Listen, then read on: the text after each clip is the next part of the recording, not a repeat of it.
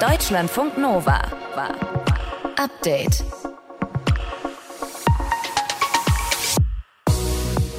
Rund 350 Helferinnen und Helfer hatte das Blau-Gelbe Kreuz pro Tag, kurz nach Beginn des russischen Angriffskrieges auf die Ukraine. Jetzt sind es deutlich weniger. Jetzt haben wir vielleicht 50 am Tag. Das sagt Linda May. Sie ist Gründerin des Kölner Hilfsvereins. Und wir schauen uns gleich mal an, warum das deutlich weniger geworden ist und was Hilfsorganisationen gerade brauchen.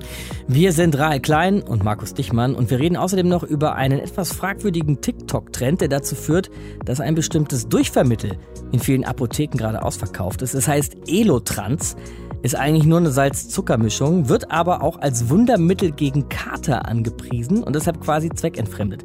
Wobei man sagen muss, dass das Zeug nichts Neues ist. Das äh, sag mal, Trinken, Wasser trinken und Mineralien bei Kater helfen, ist natürlich eine Binsenweisheit. Mhm. Das geht aber nicht nur um Elotrans. Apotheker Stefan Fink sagt das, der auch noch andere gute Katertipps hat. Ich sag nur Stichwort Schorle. Jetzt passend zum Wochenende am Freitag, dem 29. Juli. Schön, dass ihr dabei seid. Hallo. Deutschlandfunk Nova. Der 24. Februar 2022. Das war ein Tag, der die Welt schockiert hat. Da begann der Angriffskrieg Russlands auf die Ukraine und seitdem haben wir Bilder gesehen aus Kiew, aus Mariupol, auch aus Butscha die uns, glaube ich, sehr, sehr deutlich gemacht haben, dass das Leben in vielen Teilen der Ukraine kaum noch auszuhalten ist und natürlich auch lebensbedrohlich ist. Ja, Millionen Menschen haben das Land verlassen. Laut offiziellen Zahlen sind auch mehr als 915.000 Menschen nach Deutschland gekommen. Es sind auch nur die, die sich auch in Deutschland registriert haben. Es dürften also deutlich mehr sein. Und die Hilfsbereitschaft für die Menschen aus der Ukraine war am Anfang sehr, sehr groß. Der Verein Blau-Gelbes Kreuz zum Beispiel in Köln war begeistert von der Hilfe. Es war am Anfang wirklich also die Spendebereitschaft, aber auch die Hilfsbereitschaft war so großartig. Wir haben am einem Tag 348 Helfer gezählt. Ja, das sagt Vereinsgründerin Linda May, aber auch da hat die Hilfe nachgelassen. Jetzt haben wir vielleicht 50 am Tag. Statt 348 Helfer nur noch 50. Also die Hilfe lässt nach. Aber ob das überall in Deutschland so ist und wie die Hilfe für die Menschen aus der Ukraine gerade funktioniert, dazu hat Deutschlandfunk Nova-Reporterin Jana Adu für uns recherchiert. Jana, helfen tatsächlich überall mittlerweile weniger? Ja, also man kann schon sagen, dass die Unterstützung generell abgenommen hat. Das merkt man nicht nur beim Verein Blau-Gelbes Kreuz, der ja ein lokaler Verein ist, sondern auch bei bundesweiten Organisationen wie zum Beispiel der Caritas, mhm. die ja auch eng mit den Ehrenamtlichen in Kontakt ist. Und auch da merkt man eben, dass die Unterstützung im Vergleich zum Frühjahr einfach immer weiter abnimmt. Die Unterstützung, also die HelferInnen waren ein Punkt, den wir gerade gehört haben, aber natürlich auch das Spendenvolumen. Wird auch weniger gespendet? Ja, also die Spenden, also zum einen die Geldspenden, aber auch die Sachspenden, die sind schon stark zurückgegangen. Die kamen beim Blau-Gelben Kreuz am Anfang, also Anfang März, fast im Minutentakt an. Die mhm. haben allein in der ersten Woche fast 80 Tonnen Spenden in die Ukraine geschickt. Und jetzt kommt beim Verein eben viel weniger an. Also vor allem das, was von Privatpersonen gespendet wird, aber natürlich auch die größeren Spenden von Unternehmen haben abgenommen. Haben die Hilfsorganisationen da irgendeine Erklärung für? Naja, am Anfang war es natürlich so, dass die Leute einfach auch alles gespendet haben, was sie dachten, das nötig sei. Also vor allem Essen, Hygieneprodukte und Kleidung und oft auch einfach die Sachen, die man zu Hause hatte. Und jetzt werden natürlich auch ganz andere Sachen benötigt, wie medizinische Produkte, die man eben nicht zu Hause hat und beziehungsweise die man auch nicht so einfach kaufen kann, teilweise in großen Mengen. Ja, und dann ist auch so eine Art Ermüdung eingetreten. Also die Aufmerksamkeit in den Medien, aber auch einfach bei uns in der Bevölkerung, die hat abgenommen und das wirkt sich dann auch auf die Spendenbereitschaft und auch auf die Zahl der HelferInnen aus. Und gleichzeitig hat sich auch die Situation hier für die Geflüchteten verändert, sodass auch gar nicht mehr jeder und jede wirklich Hilfe leisten kann. Wie ist denn die Situation für Geflüchtete in Deutschland jetzt? Also, wo es am Anfang eben vor allem nach der Ankunft erstmal um die Erstaufnahme ging, also um einen Schlafplatz, Kleidung und Essen, geht es jetzt eher ähm, in Richtung der Integration. Also aktuell ganz stark im Bereich der Kinderbetreuung und im Bereich der Schule, aber auch die Frage nach Arbeitsplätzen. Und gleichzeitig stellt sich natürlich für viele Geflüchtete gerade auch so ein bisschen die Frage nach der Perspektive. Also, wohin geht es jetzt eigentlich? Und das sind eben Fragen und Aufgaben, die viele HelferInnen und auch viele kleinere Hilfsinitiativen gar nicht lösen können. Und neben diesen Fragen, also der Integration und Perspektive, vor denen die Geflüchteten stehen, zeigt sich jetzt natürlich auch immer stärker diese psychische Belastung, also durch die Traumata des Krieges und der Flucht und natürlich auch teilweise durch diese Ungewissheit, wie es jetzt in der Zukunft weitergeht. Mhm. Du hast die Hilfsorganisationen ja auch gefragt, was die sich wünschen, also was die jetzt auch brauchen. Was kamen da für Antworten? Also beim Verein Blau-Gelbes Kreuz, da war das ganz klar einfach weiter die Unterstützung durch freiwillige HelferInnen, damit es eben weiter Spendentransporte in die Ukraine geben kann. Und dafür werden natürlich auch weiter Sachspenden benötigt, äh, damit die auch hier an Geflüchtete verteilt werden können. Und generell wünschen sich die Hilfsorganisationen eben weiter die Aufmerksamkeit in der Bevölkerung und auch so ein gewisses Durchhaltevermögen. Also, dass wir weiter solidarisch sind, unterstützen. Ähm, denn dieses Durchhalten, das wurde mir gesagt, das ist ja auch etwas, das wir im Vergleich, oder beziehungsweise die Ukraine im Vergleich zu uns, ja auch einfach weitermachen müssen. Hm. Jana Adu war das über die nachlassende Hilfe in Deutschland für Geflüchtete aus der Ukraine und darüber, was aktuell gebraucht wird. Deutschlandfunk Nova. Update. Wir haben gute Nachrichten für Studierende und Auszubildende, denn ab Montag, 1.8., tritt die lang erwartete BAföG-Reform in Kraft. Heißt, zum nächsten Ausbildungs- und oder Studienjahr gibt es für viele da draußen mehr Geld. Infos hat Britta Wagner jetzt aus der Nachrichtenredaktion. Britta, wie viel mehr Geld gibt es denn? Im Schnitt sind es knapp 6 Prozent, genauer gesagt 5,75 Prozent mehr Geld für BAföG-Geförderte. Und wer nicht zu Hause wohnt, für den wird auch der Wohnkostenzuschlag erhöht. Und da ist die Erhöhung sogar ein bisschen stärker. Statt wie bisher 325 Euro Wohnkostenzuschlag gibt es bald 360 Euro im Monat. Im besten Fall, wenn jemand den Förderungshöchstsatz bekommt beim BAföG, heißt es dann, dass zum Beispiel ein Studierender demnächst dann 934 Euro bekommt, statt vorher maximal 861. Ungefähr 6 Prozent. Ne? Bei der hohen Inflation, die wir gerade haben und steigenden Wohnkosten, da wird die Erhöhung doch eigentlich gleich wieder aufgefressen, oder? Ja, wenn man sich die Inflation anschaut und vor allem auch die steigenden Energiekosten, dann reicht das nicht, muss man sagen. In einigen Städten ist es jetzt auch, ich sag mal, nicht übermäßig realistisch, für 360 Euro ein WG-Zimmer oder mhm. geschweige denn eine Wohnung zu finden. Da gab es zum Beispiel erst beim Jahresbeginn eine Studie, da wurden die Mieten in fast 100 Hochschulstädten verglichen und schon damals kostete ein WG-Zimmer im Schnitt mehr mehr als 400 Euro im Monat. Und da waren die ganzen Heizkostenerhöhungen jetzt wahrscheinlich noch gar nicht dabei. Nein, die waren noch nicht dabei und deswegen gab es auch schon direkt nach dem Beschluss von dieser BAföG-Reform Kritik, dass diese Erhöhung nicht ausreicht. Die Bundesregierung argumentiert dagegen, dass es dieses Jahr ja auch noch einen auf 230 Euro erhöhten einmaligen Heizkostenzuschuss gibt für BAföG-Empfängerinnen und Empfänger, die nicht bei ihren Eltern wohnen. Und die Regierung verspricht noch mögliche weitere Anpassungen im Herbst. Konkret ist das aber alles noch nicht. Das wären jetzt erstmal die Beiträge und die finanziellen Leistungen im Rahmen des BAföGs, aber es ändert sich ja noch ein paar Sachen mehr durch die Reform, Britta. Ja, es sollen zumindest ein paar mehr Leute als zuletzt die Chance auf BAföG bekommen. Dazu steigen die Altersgrenze für die Ausbildungsförderung und der Freibetrag beim Einkommen der Eltern.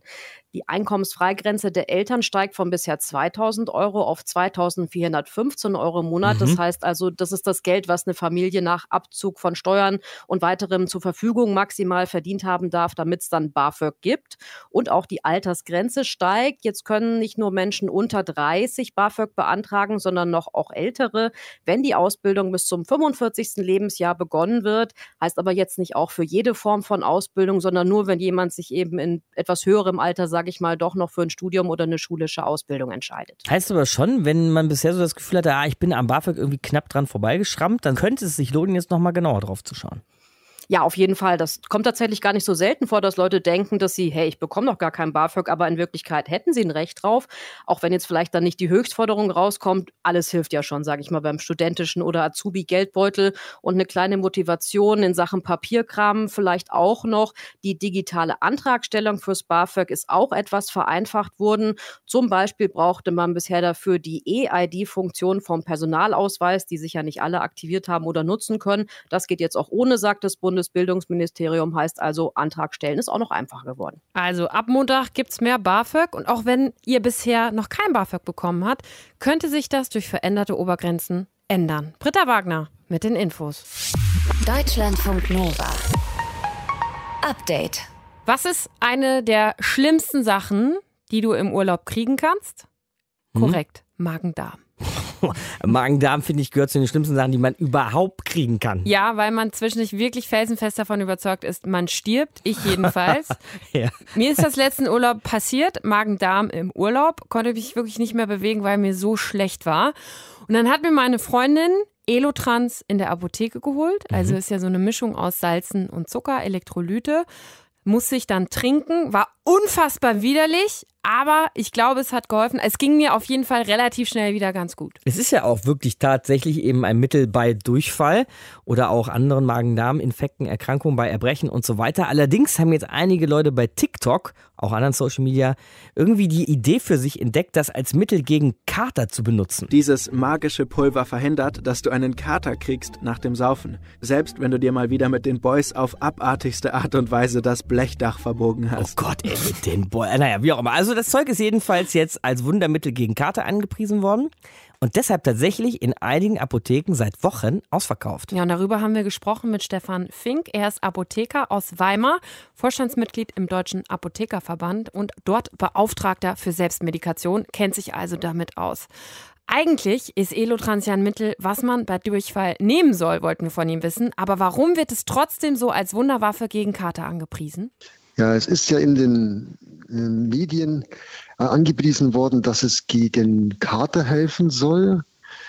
Das ist natürlich hier jetzt viral ziemlich verbreitet worden und dadurch ist anscheinend auch die Nachfrage jetzt in den Sommermonaten nochmal gestiegen, weil natürlich jetzt mehr gefeiert wird wie im Winter.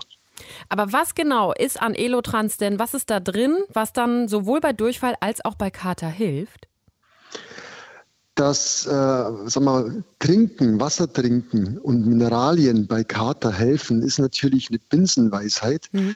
Das geht aber nicht nur um Elotrans, dass wenn Sie Mineralwasser trinken, da, nachdem Sie viel Alkohol getrunken haben und da vielleicht auch noch irgendwie was Mineralhaltiges, einen Apfelsaft dazu oder einen Orangensaft oder eine Banane essen, haben Sie den gleichen Effekt.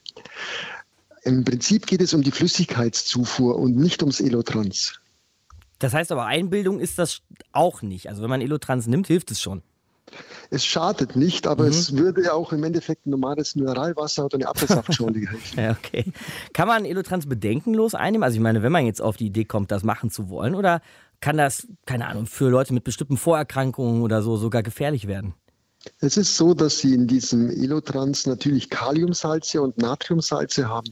Wenn Sie da größere Mengen einnehmen, haben beispielsweise hier Medikamente, die mit Kalium interagieren, und Wechselwirkungen entstehen, ist es schädlich. Da gibt es welche Herzmedikamente. Und natürlich, wenn Sie einen hohen Blutdruck haben und sehr große Mengen an Natrium zuführen, haben Sie den gleichen Effekt.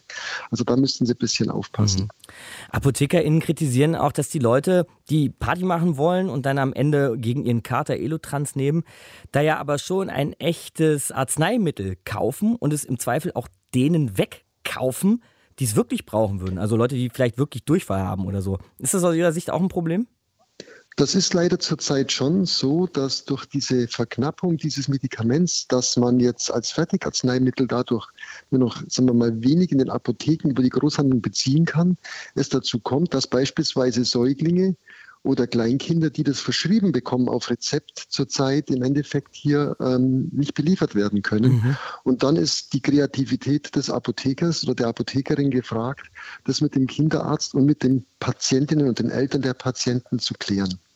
Herr Fink, ich äh, höre daraus heraus, dass Elotrans ja wirklich also auch ein wichtiges Mittel bei Durchfall ist, aber bei Kater man ja auch eigentlich gute Alternativen hat, oder? Was würden Sie jetzt empfehlen statt Elotrans, um das auch niemandem wegzunehmen, gegen Kater, außer weniger trinken?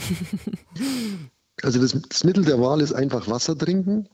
Mineralwasser macht natürlich Sinn, weil das sind ja auch Mineralien drin, wie der Name sagt. Mhm.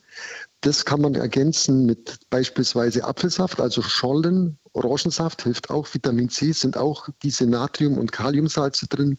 Eine Banane vielleicht einfach mal essen oder einen Bananensaft dazu trinken. Das ist vollkommen ausreichend. Aber ausreichend trinken, das ist der Schlüssel zum Geheimnis, dass der Kater nicht so schlimm hat. Ich finde es auch unfassbar ekelhaft, Elotrans, muss ich sagen. Ich weiß gar nicht, warum die das freiwillig trinken, ehrlich gesagt.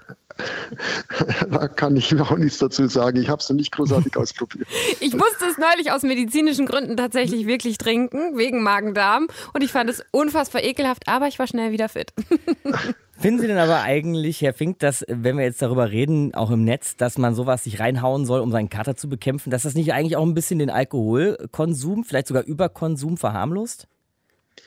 Die Gefahr könnte natürlich bestehen. Der Alkohol ist natürlich im Endeffekt Gift und das, äh, das ist natürlich wirklich nicht ratsam, hier zu denken jetzt. Durch das Elotrams kann ich mehr Alkohol vertragen. Das ist mitnichten so. Der Alkohol schadet genauso. Es wird durch das Trinken des Wassers dann vielleicht etwas schneller abgebaut.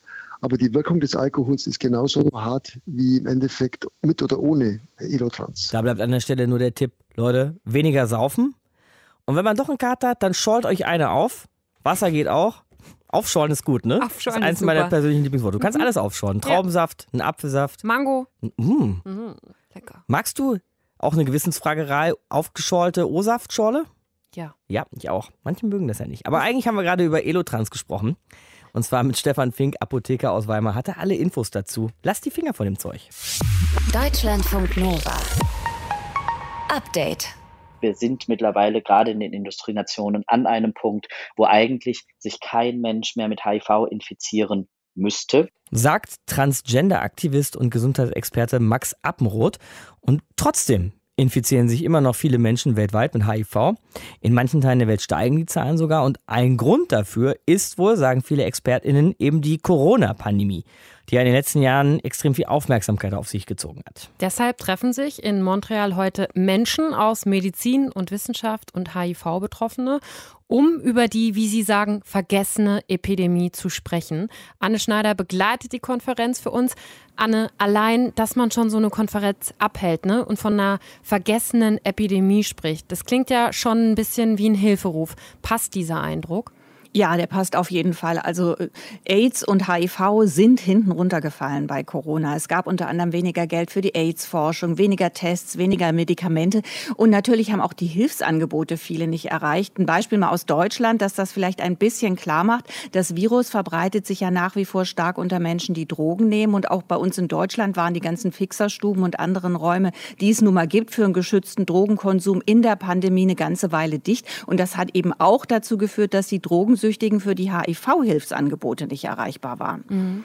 Die WissenschaftlerInnen sagen, im Grunde ist das Werkzeug ja da. Es gibt Medikamente, es gibt Kondome und wir könnten diese Epidemie eindämmen. Woran scheitert es aktuell denn? Ja, also im Moment daran, dass eben durch die Corona-Pandemie ganz viele Menschen nicht erreicht worden sind. Ich habe ja schon gerade das Beispiel mit den Drogensüchtigen bei uns gebracht. Noch viel krasser ist die Situation von jungen Frauen und Mädchen in den Ländern südlich der Sahara. Da waren natürlich auch die Schulen geschlossen. Jetzt sind geschlossene Schulen ja generell schlecht. Aber in diesen Ländern hat das nicht nur bedeutet, dass es keinen Sexualkundeunterricht gab, also Aufklärung auch darüber, wie sich das Virus verbreitet. Auch die kostenlose Verteilung von Verhütungsmitteln in den Schulen hat dadurch nicht stattgefunden. Und das hat die HIV-Infektionsrate bei jungen Frauen in diesen Ländern wirklich extrem explodieren lassen, muss man sagen. Und deshalb sind die jungen Frauen auf der Konferenz auch ganz stark im Fokus. Welche Regionen betrifft das denn konkret genau, wo die Zahl der Neuinfektionen wieder stark steigen? Ja, besonders Osteuropa, Teile von Asien, Lateinamerika, den Nahen Osten. Also man muss sagen, im vergangenen Jahr haben sich rund 1,5 Millionen Menschen neu mit dem HIV-Virus infiziert. Damit sind die Infektionszahlen zwar insgesamt immer noch gesunken. Das ist ja erstmal eine gute Nachricht, aber das ist dann doch wieder die schlechte, so wenig wie schon seit 2016 nicht mehr.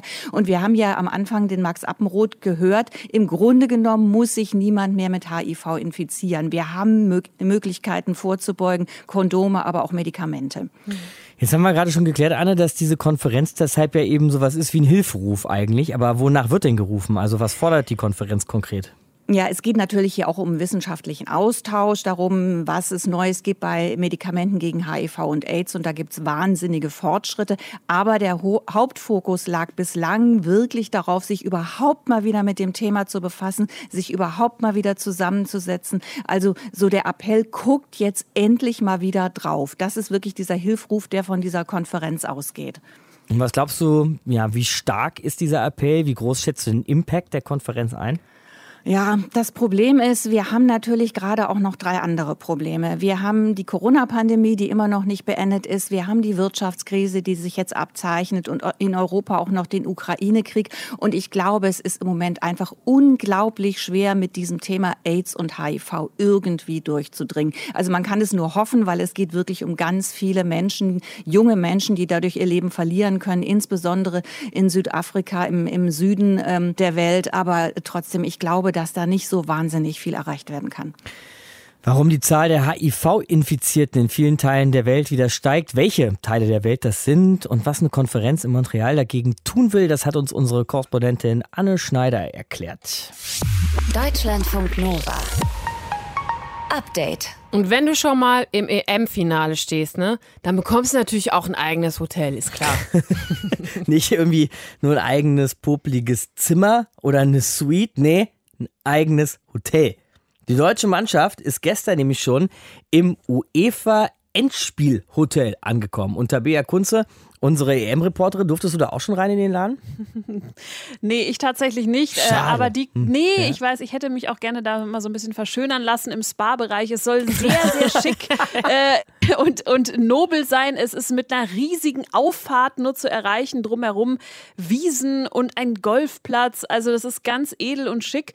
Rein durfte ich nicht, aber ich habe mir das von außen angeguckt und dachte so, ja, das kann man aushalten. Also die werden schön erholt, glaube ich, äh, am Sonntag auf den Platz gehen. Und die Mannschaft hat gute Laune, glaube ich. Ne? Poppy ist auf der PK mit einem äh, aufgeklebten Schnauzbart Ja. gerade erschienen. Was war da Habt los? ihr gesehen? Ja, ja, Ja. genau. Ähm, ja, das, der, der Hintergrund ist ein bisschen traurig eigentlich. Äh, Sie wollte damit re reagieren auf die äh, vielen sexistischen Kommentare, die sie bekommen hat nach Ah. ihren zwei Toren ähm, im Halbfinale. Da hat sie gesagt, oder beziehungsweise in der Mannschaft haben die das besprochen und sie hat gesagt, ich gehe dann heute mal als Mann zu der PK, als Alexander Pop, eben mit dem Schnäuzer Krass. und mit so einer umgekehrten Baseball-Cappy. Und viele von ihren äh, Teamkolleginnen haben auch ihr das gar nicht geglaubt, dass sie das wirklich durchziehen wird. Es saßen heute zum Beispiel Lina Magul und Laura Freigang auch mit im PK-Raum, weil sie sich das live angucken wollten.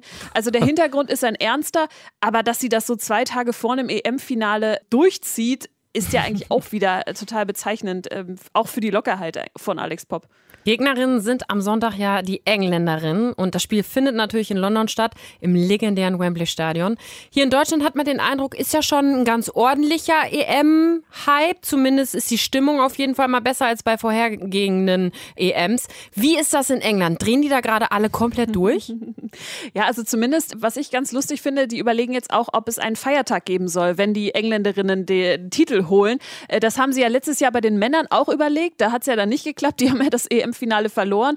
Und jetzt ist eben wieder der Versuch, dass die wirklich die höchsten äh, politischen äh, Ebenen gerade versuchen, das, sich zu einigen, dass es dann diesen Feiertag geben soll für das ganze Land.